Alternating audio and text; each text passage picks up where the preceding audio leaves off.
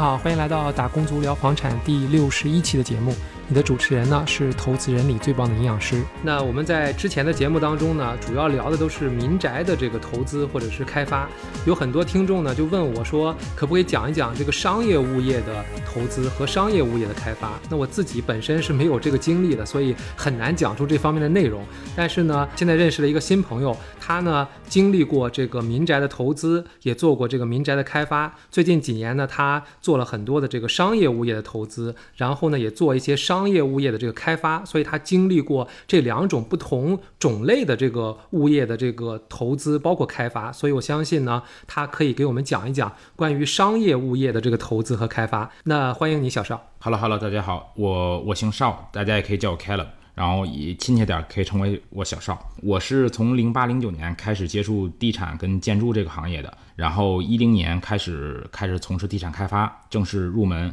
然后经历过美国次贷危机零八年的时候，然后也有过经历过一三一四年的民宅这边的快速增长时期，包括顶峰一五六一年顶峰。然后前两年咱们这边不太景气，从去年下半年开始，然后这个市场开始回暖，整个这一系列流程一个周期，我算是从头至尾见证过吧。接触商业地产呢，我是一五一六年的时候一个偶然的机会，然后通过朋友介绍，开始对商业地产开始有所有所了解的。我最早之前是做民宅起家的，一直从一零年到现在一直在在做民宅的开发，只不过现在就重点精力从民宅转到商业这边了。商业这边呢，之前也做过一些项目，参与过这个 Albany 非常有名的 Ocha Park，就是现在亚美超市那个商圈，然后 Alba Apartment 在 Tacoma，现在正在正在做的是 Radiant Center，这也是 Albany 这边是一个餐饮中心，接下来可能会在 Hobsonville 或者 Onegate 有一些轻工业厂房的项目。嗯，好的，非常高兴你可以做客打工族聊房产，来和我们分享一下关于商业物业投资和商业物业开发这方面的话题。那你刚才讲到了这个，你经历过了一些房产的这个周期，然后呢，你也做过关于民宅的开发，也做过呃参与过一些这个商业地产的这个开发。所以我现在下一个想问你的这个问题就是说，就是你你经历的这些项目当中呢，可不可以大家讲一讲，就是说民宅的这个投资开发和商业的这个投资和开发，你认为的它的优缺点都有哪些呢？首先，咱们说民宅吧，现在大家基本上都是集中在民宅建筑开发呀这块儿人比较多，而且基本上也是咱们华人主流的就业和工作方向吧。嗯，民宅非常非常好的就是它的门槛比较低，然后范围比较广，而且对大家来说比较能接受，市场非常非常的广。基本上现在住房是刚需嘛，而且尤其是一套学区房是大家。梦寐以求、不可多得的资源，对吧？呃，有些还带海景，大家有对海景追求的，有对校区追求的，各个人层、各个阶层的阶段都有。然后缺点就是，也恰恰这些这些优点，恰恰也是它的缺点，就是门槛过于低，然后竞争非常非常的激烈，市场非常透明。基本上对于开发商来说，或者是对于我们后面就是操作来说，操作空间非常小，然后。利润呢也非常非常的薄，也说从纯开发的角度来说，这边做民宅的开发难度会越来越大。讲个正常的吧，就是现在大家随便凑凑钱，或者是几个人凑凑点钱，基本上都能做一个相当不错的开发项目。周期呢也是可控，这些东西基本上已经非常非常透明了，没有什么秘密可言。然后商业这边呢，就是门槛比较高，对技术和资金的门槛。竞争少，因为现在毕竟做商业、商业物业或者商业开发的华人不多，全基本上大部分会被几个本地比较古老的家族垄断，全部是家族型企业，然后也有一些市场化的不错的公司，都是本地的洋人在垄断，华人涉足的非常少。然后商业这边呢，利润非常非常的可观，但是缺点呢就是操作难度大。然后风险比较高，要求这个开发商对市政规划的理解和把控非常非常的苛刻。你对不同的宗宁也要有不同的理解，而且最主要的是建设建设难度非常大。它跟民宅不一样，民宅非常透明，大家随便就是找一个相对信任点的建筑公司，全部能够建出来。商业这边呢，基本上能建完，最后已经是不容易了，要面临很多的 variation，就是成本不可控。而且商业物业的宗应也是非常复杂繁琐的。它和民宅这个不一样，民宅咱们现在基本上就是 single house、suburban、urban，然后 terrace apartment 宗应基本上就完事儿了。像这个商业呢，这边有就是 general business，还有这些 light light industry，还有 town center，这些宗应都是非常非常复杂的，而且它的规划和限高都是不一样的。有一些这个规划在上面干不同的事儿，最后的最后都会对最后的利润产生不一样的影响。商业物业这边呢，主要就是和民宅来说是一个鲜明的对比，它是一个主要是一个风险对冲，另外一个呢就是商业物业的这个租金的回报率要远高于民宅。现在民宅有个百分之二、百分之三，咱们来讲说民宅有个百分之二、百分之三就不错了，这个回报。对。但是商业物业通常基本上保持在一个百分之五到百分之六的回报率，这个取决于租客。现在的银行利息，存款利息应该零点七五。而且这个利息是属于一个会属于一个长期低位的状态。呃，明年听说 OCR 又要降，从目前来看的一个 schedule 是准备在十二月一号，呃，可能会推出一个一点九九的利息。这个利息贷款利息已经非常非常低了，而且以后会处于长期一个更低的状态。嗯，据说明年有可能会下跌到一点七五，甚至到一点五都有可能。OCR 有可能会变成负利率。在今年九月份初的时候，新西兰的国债有短暂的负利率，这个就意味着通货膨胀。已经超出了人们的预期，然后大家更多的会选择把钱放到不动产投资里面，尤其是这个不动产其实就包括一个商业和民宅了。民宅转手率高，转手难度比较低，很多人会选择买民宅购，就是购入民宅房产。商业这边呢，基本上就是回报率高，但是缺点呢就是操作难度大。好的，小邵，非常感谢你。那其实我简单总结一下，小邵你刚才所说的啊，就是其实本身我并不涉涉及这个商业。物业的这个投资和开发，对于民宅的话，其实我很同意你的这个观点，就是因为它对于投资人的这个要求相对而言比较低。然后呢，你投资的过程当中，你所需要知道的这个知识点也比较简单。就比如说我像之前所总结出来这个三点，第一就是稀缺，稀缺包括你稀缺的土地和你稀缺的房子类型。就像刚才小邵你所说的，我的这个校区。我的有海景的这些土地的这个资源都是稀缺的资源。如果在那个地方我买到了不是新房，就是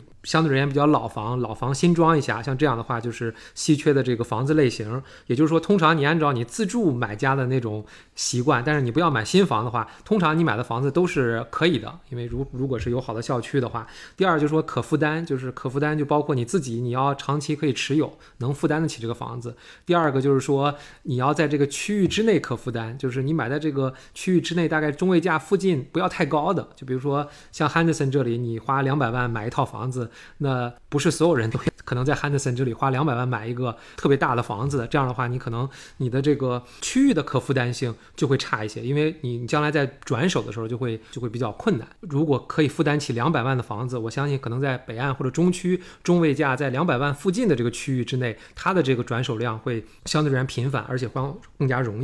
第三点，我认为这个投资这个民宅，就是它更简单的话，就是它并不是完全的一个投资产品，因为它有自住买家。虽然现在房价往上涨了很多，但是呢，它的这个自住的拥有率还是很高，百分之五六十的这个样子。对于这个投资人来说，相对而言风险就比较低。但是我们也知道，这个世界上风险比较低，通常回报也是比较低。那我之前其实，在节目当中也表达过，就是说可能商业物业并不完全是。一个好的或者说这个理想的投资的这个项目，但是这个可能其实也是我知识上一个短板，因为我没有经历过，可能也是听别人说。但是我跟小邵聊过之后呢，我就会发现，其实你如果真正开始去接触这个，真的是懂这个商业物业里边的这个门道的话，其实商业物业它的投资回报率和它的这个增值率，其实要比这个民宅要好很多。当然。就像我说的，投资回报率高的情况下，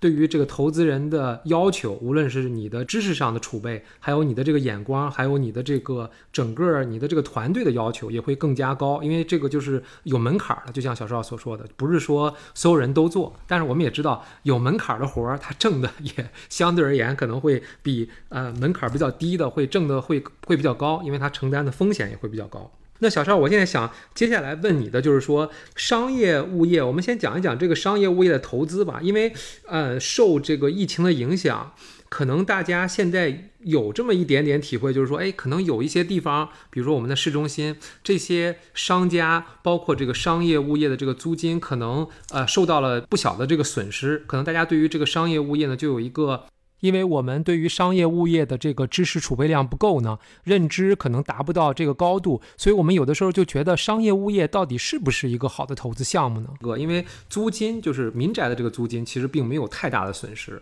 所以你是怎样去看？就比如说疫情之下的这个商业物业，还有包括讲完这个受疫情之下，我们就讲正常状态下，人们应该怎样去选择一个好的商业物业去投资呢？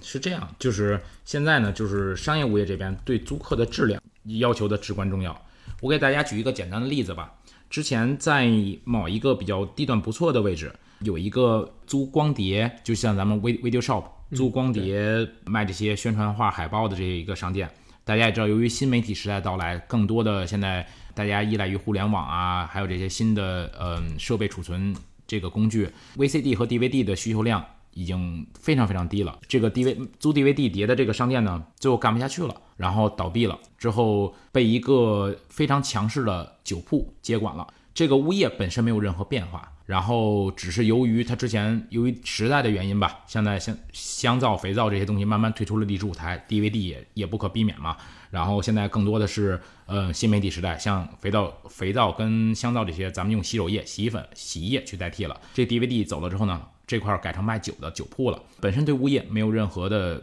变化，地理位置房子没有拆掉重建，但是呢租约不一样。这个 DVD 呢之前可能是一份保障性合同，然后是一个五年加五年的租约。这个 Liquor Shop 进来之后呢，直接签了一个十年加十年的租约，而且就是也是一个非常知名的连锁品牌。他入驻以后呢，这个物业之前的市场零售就是通常来说市场价格是在一个一百万到一百一十万之间。然后他拿到这个新的租客之后呢，这个物业一下涨了三十万，就是在短短几周之内吧，涨三十万。这个在民宅来说呢，除非是个大的漏，然后然后呢，大家可能就是说会有这样的涨幅。一般情况下，民宅很难出现这样的涨幅。而且以目前这个市场情况看来说，大家的所有的目光全部聚焦在民宅上，所以民宅要想捡漏几乎不太可能。但商业来说呢，对大家来说是一个知识盲区。有一句话就是我忘了是谁说的了，但是非常我觉得非常有道理，就是人只能挣他认知范围内的钱，超出他认知范围的钱他是挣挣不到的。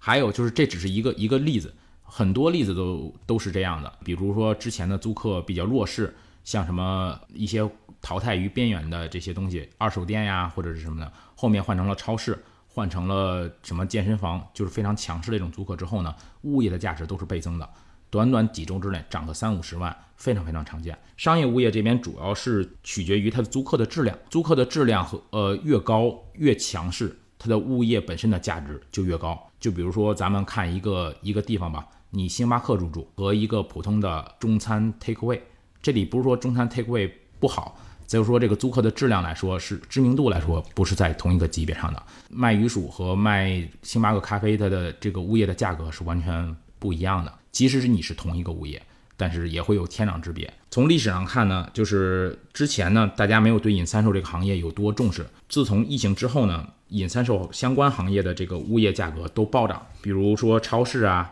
药房啊这些，可能疫情之前都是一个大家都是一个百分之五左右的回报率。好的，非常感谢你，小邵。其实你刚才所说的，可能就是商业物业和民宅投资的最大的不同。我们都知道，民宅的物业，你要让你的房子增值的话，通常你都要分割，就是建更多的东西，就是真正做出让它改善的这个条件之后呢，你的房子才会升值。或者分割加建，或者是呢，你买一个非常破的房子，你再把它装修，这样的话，你的房子的这个升值才会被银行所认可。而你刚才所说的呢，就是商业。物业其实，如果你想要让它升值的话，你可以选择什么都不做，只是换一个高质量的租客的话，你的这个房子的价值就会有非常大的这个增值。所以，这个也是民宅投资和商业投资非常不一样的地方。那小邵，你可不可以给大家说一下，这个商业物业和民用物业他们在估价上都有什么区别呢？嗯，商业物业是这样，之前没有提过，商业物业的价格是租金反推的。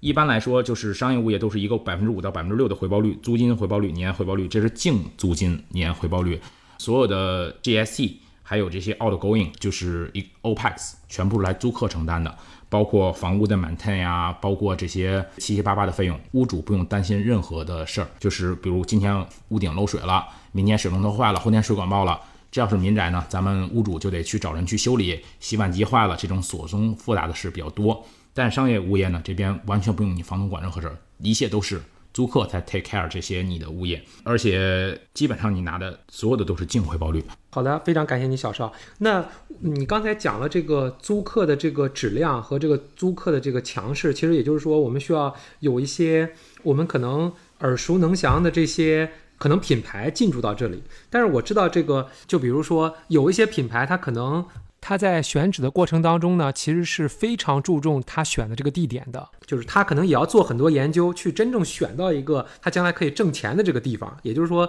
并不是说，比如我这买一个商业物业，我想要一个星巴克，星巴克就可以来的。所以说，我接下来我想问你的这个问题就是说，你如果去选一个商业物业，你怎样有这个眼光，才可以选到一个地点是可以吸引到更高质量的这个租客呢？这样吧，我给大家举一个简单的例子，就是在库缪这个地方，就是很多人现在大家也会眼光向奥克兰的西北重重镇那个投放眼光过去看过去。库缪这个地方呢是增长非常快，民宅起的一片又一片，大家都看，而且非常市场非常火爆，完全不愁卖，房子是从七八十万一眼现在涨涨到一百万上下。然后呢，我之前在库缪有看上了一块非常不错的地，在库缪的 New World 旁边附近，那个地呢是投标。是属于一个 town center 级别的规划用地，这个级别规划比较高，呃，可以建 residential apartment，什么都可以建，也可以做 retail，也可以做工业厂房啊，任何都不影响。这个地呢，当时我去参与了投标，就很遗憾，由于价格低了一些，没有没有中标。当时跟我竞争呢，是一个本地洋人比较大的家族，知道对手之水之后，我输的也是心服口服，因为毕竟。从咱们来讲，咱们还是外来人嘛，人家本地的财阀更强势，我只能这么说。然后那个地理位置就非常好，属于一个高速旁边，紧邻着牛沃的超市，周围大片的民宅和待开发的土地，都可以为这个商业中心提供不错的人流量和本地重要的居民。而且那个社区也是一个欣欣向上、繁荣发展的社区，比较蓬勃。新建了不错的小学，全新的 Town Center 的这个规划，而且后面以后也是奥克兰市政发展的重要重点方向和重点的这个这个区域。这个东西主要是有这么几点，一个是有成熟或者不错的社区，包括有有一定的这个人居民的基础数量级别的基础，还有呢就是独特性和稀缺性。民宅咱们讲 location location location，商业也是一样的，而且要加个更字。在库缪这个地方呢，这个地理位置相对来说要远离其他的，要远离其他的城镇城镇。然后呢，居民基本上都如果要想消费的，都会被 lock down 本地，都会被都是在本地就消化消费了。然后呢，出去一趟不容易。基本上大家在这块社区消费是比较旺盛的，而且由于疫情冲击啊，现在怎么说呢？就是去中心化的思想也非常明显。这个中心化呢，不是一个泛泛的理念性的去中心化，既是一个。概念性的，又是一个实际性、地理性的。像现在我们去 City 看，很多 Queen Street 的这些零售店纷纷倒闭，然后一些咖啡或者一些餐馆弯刀了起拍，就是一刀起拍，然后很多的这些老板都不想干了。正是因为这些去中心化的思想，市中心的东西。慢慢慢慢会处于一个长期的低迷的状态，由于这个海外的人游客不能过来，然后大家由于这个疫情原因，很多 office 的工作人员都会 work from home，然后留学生也回不来，这些是三大人流支柱。对于市中心来说是三大人流支柱，一个是 office 办公人员，一个是海外留学生，还有一个海外游客。但是呢。Work from home 给郊区的这些 town center 呀，这些城镇中心呀，带来一个不错的能量，因为大家都在家办公了嘛，然后会对本地的社区的经济发展起到一个推波助澜的作用。因为虽然疫情来了，但是我们该吃吃，该喝喝，不能每天都晒太阳活着，对吧？还是要去消费，还是要去购物，还是要去买东西的。包括解封之后，我们零售业有一个明显的回暖。各地大家看到都在打折，市中心呢可能就会稍微差点。当时我记得疫 lockdown 结束之后和 lockdown 到来之前卖的最火的是健身器材，哑铃这个东西突然一下一夜之间成了稀缺品。包括拳击的沙袋，因为我本人有做健身嘛，所以说拳击的沙袋呀、哑铃啊，还有这些大一点的像跑步机，全部卖断货。而且这东西是咱们社区消费一个非常常见的，比如像 Rebel Sport，大家去哪都可以买。这些卖健身器材的非常非常火。疫情结束之后，像大家有。也可以感觉到，就是像就是 Briscoes 这些卖居家用品的也是非常非常的火的，因为在家都变成了美食家，小小美食家，每个人在家都自己做一些什么，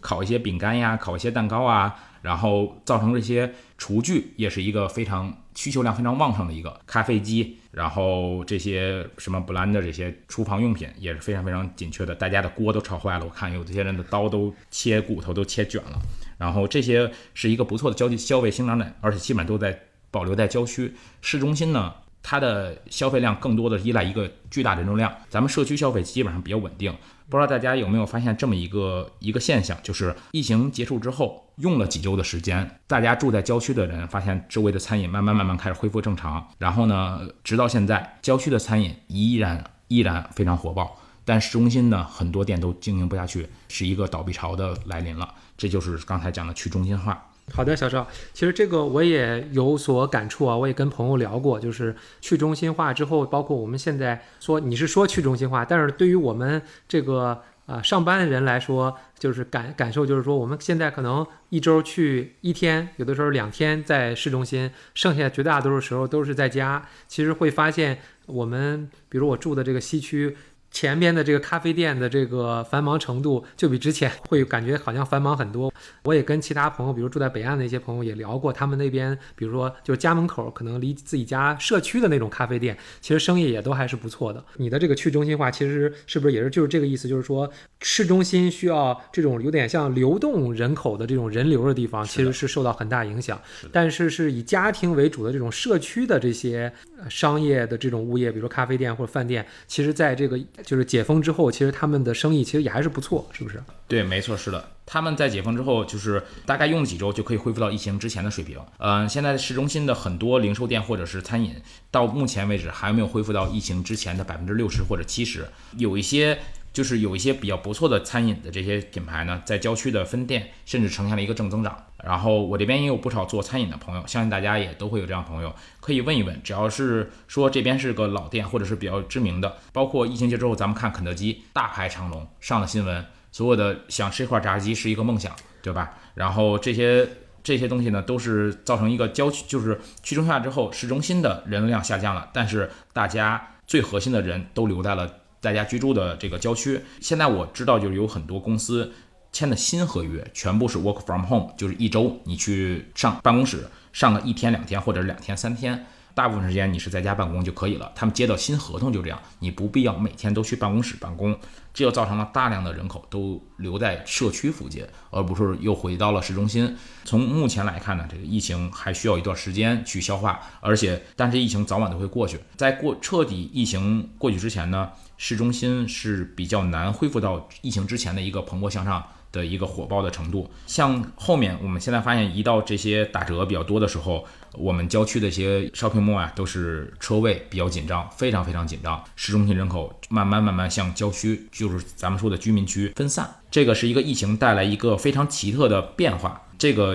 有以后有机会咱们可以慢慢慢慢的聊。嗯，好的，小邵。那之前其实你讲到了这个去中心化，然后也讲到了这个郊区，然后刚才你举了一个例子，就是在 Cumul 的，就是你。之前去投标的那个案例，其实之前我们在聊的时候，你也聊到这个商圈的这个概念。其实你也跟我说，其实你买这种商业物业的投资，或者做这种商业物业的开发，其实你的眼光或者说你对于这一个商圈的这个理解，其实是非常重要的。那我现在就想问一问你，就比如说，就什么是商圈？你怎么去解读这个商圈？可不给大家举一两个这个例子啊？简单的做一下介绍。好好的，没问题。是这样，这个商圈呢？大家来说，咱们就是就是有一个非常明显的标志，就是聚集性。非常高兴你今天收听我们今天的这个节目。那我们今天的这个节目的上半期就到这里。那在下半期的节目当中呢，那我和小邵会讲一讲商圈这个概念。商圈对于你选择商业物业是尤其重要的。那下半期的节目会更加精彩。那我们下期再见。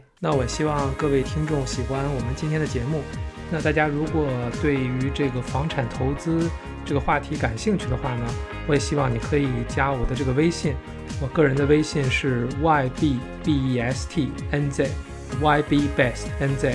我们有我们的这个讨论群，如果你对这个感兴趣的话，可以加我的这个私人微信，我可以把你拉到我们的这个讨论群里。因为有嘉宾来我的节目呢。惯例呢，我都会做一个这个免责的声明，因为我并不了解你，并不知道你是不是在全职工作，还是在全职的房产投资，还是在这个正在买。自己的第一套的这个自住房，所以呢，我希望大家把在节目当中所听到的这些信息呢，作为一种教育的信息。你不可以把你在节目当中所听到的东西呢，作为给你的这种专业的建议。如果你有这方面的需求的话，我希望你可以去咨询专业的人士。那在我的节目上，这种专业人士我也请到了很多。然后呢，你可以翻一翻前几期当中，我们也请到了非常多的这个专家。如果你去联系他们的话，我相信他们会非常乐意去为你量身打造一套非常适合你的这种投资或者买房的计划。